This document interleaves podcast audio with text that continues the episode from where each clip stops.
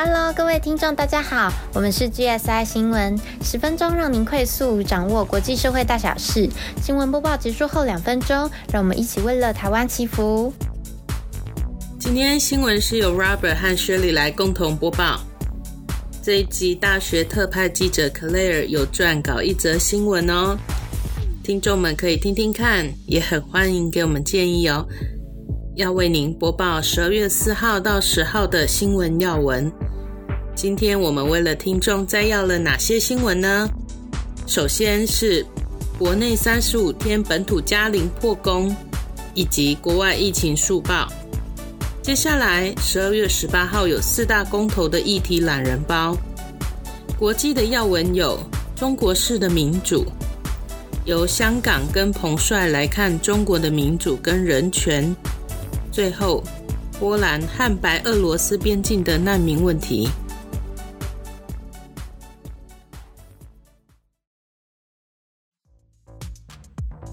首先，我们先来关心国内外的疫情。十二月七号呢，境外移入有二十一例，是本年度最高的。其中，台中有五例的孟加拉籍船员，他们都在解隔离之后确诊。确诊者有去过清水、无期的全联。接着是十二月九号，国内三十五天本土加零破功。因为有一名前中研院的 P 三实验室人员确诊了 Delta 病毒株。P 三实验室啊，是专门研究新冠肺炎的实验室。该名个案疑似是在实验的时候染疫。他的足迹有到过宝雅、彼得利家居、家乐福、捷运站、金站等等。这个案例引起我的关注呢，主要也是因为。年末将近啊，又加上疫情的趋缓，雪里自己也是比起之前比较常去逛卖场啊、逛街啊等等，也没有每一个地方都一定有做实名制，还有酒精的消毒。哇，我自己爆料自己呀，警察贝贝不要来抓我哦。虽然呢，一定是有戴口罩，也虽然呢已经打两剂疫苗，但是坦白来说。防疫的措施是不是也松懈了一点呢？透过这个新闻提醒我们，我们还是确确实实的做好防疫措施，我们一起加油哦！好消息是啊，国内的疫苗覆盖率正在慢慢的提升当中，到十二月六号为止，第一季的覆盖率已经达到了百分之七十三点七趴，第二季呢将近百分之六十七趴，那么。国外疫情部分，我们快速浏览一下。英国截至十二月八号为止呢，已经有五百六十八人染上了 Omicron 的病例。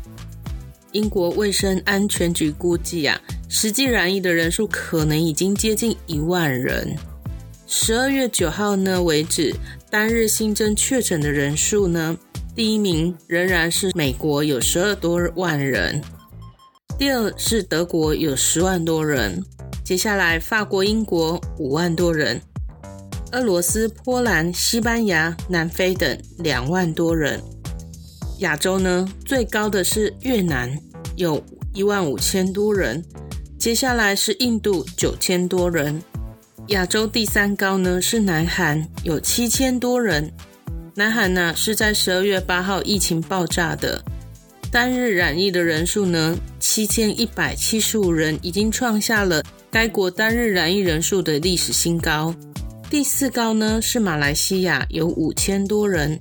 接下来泰国四千多人。看完疫情，我们来关心即将到来的十二月十八号公投。十八号的公投有四大议题，第十七案。您是否同意核四起风商转发电？如果同意的话呢，就表示是启用核四；如果您投下不同意的话呢，表示要让核四继续封存哦。那第十八案是，你是否同意政府应该全面禁止含有莱克多巴胺之乙型受体素猪脂之肉品？内脏以及相关的产制品呢？如果投同意，含来剂的猪肉不得进口；如果投不同意，那就维持现状，仍然进口含来剂的猪肉。第十九案，你是否同意公民投票案公告成立后半年之内，如果该期间内遇有全国性的选举时，在符合公民投票法规定的情形下？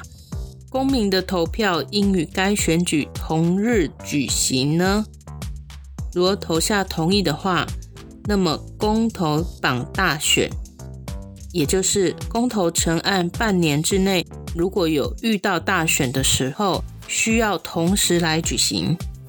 如果投不同意，那么公投与大选就脱钩，无需绑在一起。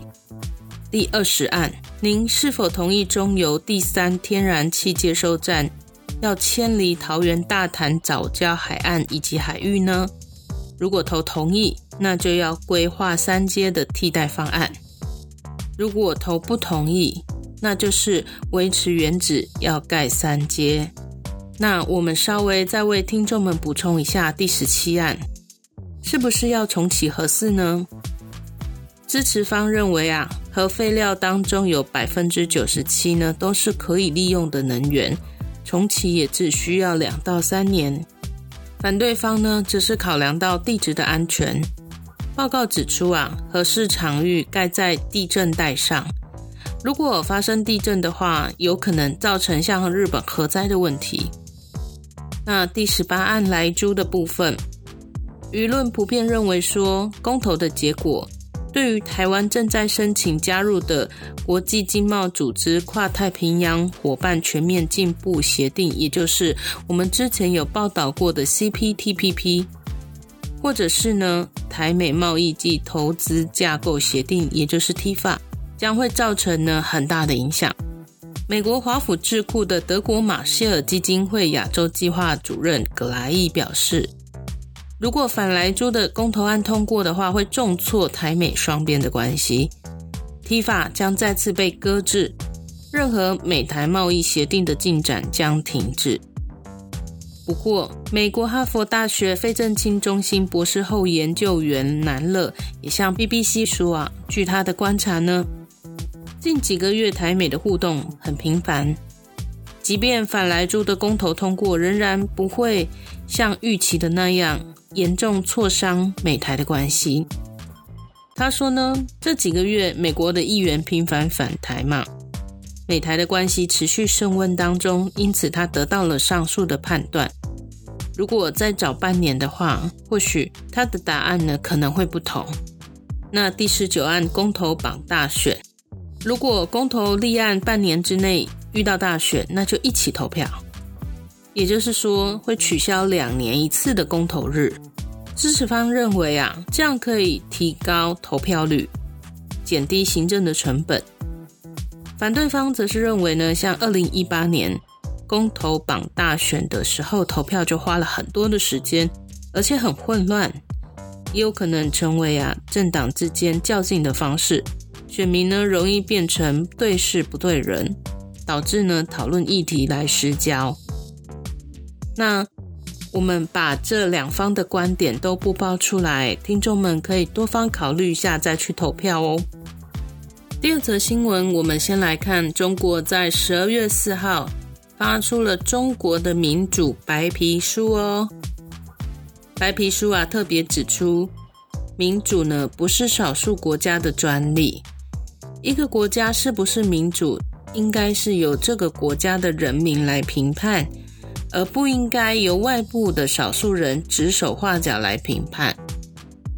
然后啊，他们又在十二月八号主办了二零二一年男男人权论坛，采线上的形式，透过论坛呢，自己赞扬自己是中国式的民主，说如果不能真正做到以人民为中心，增进本国人民的福祉。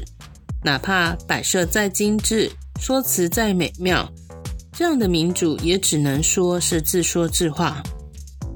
BBC 认为，中国的论坛刻意选在十二月八号举行似乎跟隔天十二月九号就要召开的民主峰会呢针锋相对。那民主峰会呢是由美国在十二月九号到十号召开。此次呢，受邀的七十七个国家被评论为是自由或者是完全民主的国家，另外三十一个国家被评为是部分自由，有三个国家属于不自由的阵营。中国跟俄罗斯呢不在受邀之列。那峰会因为还在进行中，所以我们下一集再为听众来追踪报道。第三则。香港在二零一九年六月爆发反送中运动后，北京强烈镇压。二零二零年六月制定香港国安法，从立法、媒体到学校都受到香港国安法的影响。在这样环境之下，参与民主运动的人有的锒铛入狱，有的申请国外庇护，也引起港人兴起一波移民潮。香港从二零二零到二零二一年间，不仅教职员离职有九百八十七人。平均每校有七点一位教师离职，学生退学数也迅速上升至四千四百六十人，平均每间学校就有三十二名学生退学，甚至在今年九月十一日，成立有将近五十年的香港教育专业人员协会正式解散，这对香港教育有非常大的冲击。在离职教师中，有的人选择提早退休，有的人选择移民至英国。一九九七年出生的港人是香港的公民，居住满五年就可以申请永久居留。而有的人选择居住在台湾。对于接收到香港人的国家而言，香港人为那个国家带来的经济和高知识劳动力，有助于那国的经济发展。虽然对于其他国家而言，香港的移民潮是有益的，可是对于香港人而言，他们必须离开原有的家园。不知道大家对这个部分有什么看法呢？第四则新闻可能会让听众们稍微不舒服，但是还是要来报道，因为影响层面渐渐扩大的关系。这则也和中国相关。十一月二日，中国网球女将彭帅在新浪微博的个人页面出现长文，称她和中国前国务院副总理张高丽。曾维持长达十多年的婚外情、不伦恋和强迫的性关系，并且最终遭到男方的始乱终弃。文中并且称张高丽的妻子康杰也知情。这则声称涉及到中国国家级的运动员和中共最高级领导人的这样的层级。当天晚间十一点后，中国网络开始大规模封杀相关内容。之后，彭帅音讯全无，陆续让国际女子网球协会 （WTA）、国际男子网球协会、联合国等组织都公开要求中国还彭帅人身的自由，并且 WTA 决定十二月一号起无限期停办在中国与香港的所有国际女网赛。尽管这个举动将导致上亿美金的商业损失，甚至会被中国市场严厉报复。原本由北京主办的冬季奥运即将在明年二月四日登场，因为人权问题近来一直备受质疑的中国民间人权团体始终抵制这场奥运。十二月六号，美国白宫发言人沙奇宣布，由于中国持续在新疆进行种族灭绝等侵犯人权的行为，因此美国政府将外交抵制北京冬季奥运残障奥运。沙奇更强调。为人权而出的是美国人的 DNA。美国宣布后，引发世界多个主要国家跟进，其中五眼联盟的国家澳洲、纽西兰、加拿大、英国和美国全都已经宣布外交抵制北京冬奥。中国随即在十二月八日回应怒批抵制的国家，说冬奥不是政治作秀和搞政治操弄的舞台，他们来或不来，没有人会在意。对北京成功举办冬奥不会有任何影响。第五则，从二零二一年下半起，波兰和白俄罗斯边境出现了上万名希望前往欧盟国家的移民，于是波兰在边境部署军队，关闭过境通道，严防移民。与此同时，俄国和白俄罗斯还在靠近波兰的地区举行联合军事演习，波兰则向边境调集上万军队。并且对试图跨越边境的移民使用高压水炮和催泪弹。欧盟认为这波难民的危机是白俄罗斯总统卢卡申科制造出来的。在二零二零年白俄罗斯总统大选之后，卢卡申科连任了第六次的总统。欧盟随后宣布不承认，并且针对白俄罗斯寄出了制裁的措施。此后，欧盟和白俄罗斯的矛盾继续上升。白俄罗斯当局取消或简化了七十六个国家进入白俄罗斯的旅游签证的申请要求，以报复西方的制裁。聚集在白俄罗斯、波兰边境森林里的移民，大多数其实并不是白俄罗斯人。欧盟指责卢卡申科鼓励移民来到白俄罗斯，其中包括受武装冲突影响的很多国家，包括叙利亚、利比亚、伊拉克和阿富汗等。大批平民正在离开他们自己的国家，这些移民在夜间气温摄氏零度以下的野外森林中试图跨越边境，其中包括很多的妇女、儿童，也有人当场死亡。许多欧盟国家的官员都认为，卢卡申科制造难民危机的背后主谋是俄国的总统普京。普丁。欧盟更认为这是一场目的在破坏欧盟稳定的混合攻击。好的，今天新闻播报到此。原本上一集有预告要来播报俄罗斯的军事行动，但坦白说，我们对于俄罗斯真的比较陌生，所以我们先从波兰和白俄罗斯的难民危机开始播报。后续我们也会继续播报相关的新闻。欢迎听众们猜猜看，今天哪一则新闻是由 Claire 撰写呢？猜中人有奖哦！新闻结束后，欢迎您跟我们职场聊天室的另外一位主笔阿里山，为我们的世界一同祈福。今天资料来源主要是静新闻、关键评论、换日线、ET Today、BBC、自由时报、维基百科、中时新闻网、华视新闻网、UDN、关键评论网、Line Today 新闻、TVBS、RFI、LTN、苹果日报、奇摩新闻网。环宇新闻台以及中央流行疫情指挥中心记者会，那我们下期再见喽，拜拜！亲爱的永恒的耶和华神，真心的向您献上感谢及恳求，感谢神，在神的保守下，全台湾一起努力，新冠肺炎疫苗二剂的施打率提高，让我们能够拥有基本的保护力。但是这一次病毒变异后的传染力变高，全世界又再次陷入疫情的风暴中。恳求神能够怜悯，帮助人们在疫苗的研发能够抢在病毒之前，让疫情能够趋缓，使人们免于生活在染疫的恐惧及死亡的威胁。神啊，因着疫情在全世界爆发开来，这世界也正在改变当中。你所爱的人们也因着这变化，开始思考着人生的价值。在这世上，有可以决定自己生活方式的人们，可以透过各种方式表达自己的意见；但相对的，也有无法选择自己的生活，被迫离开自己熟悉的家、工作环境。不管是哪一种，都恳求神赐下平安的祝福。神创造人类所赐予的自由意志，让我们的内心、精神、想法属于我们自己。但是我们真的很不足，恳求神更多的引导，让我们能够正确的分辨义与不义。面对袭击而来的风雨，能够有坚强的意志。恳求您能够赐下智慧，让我们能够以真理与真爱来度过生活。亲爱的神啊！因着疫情这次的动荡，我们体会到世界是一体的，同为地球村的一员，如同唇齿相一般。一旦有问题，没有任何一个国家可以置身事外。恳求神，希望疫情终究能够过去，战乱纷争可以平息，每个人都能够回到自己的国、自己的家。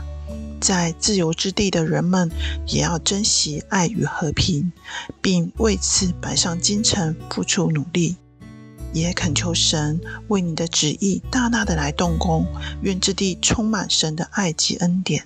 真心的献上恳求、祷告，是奉得圣主基督的名所恳求的。阿门。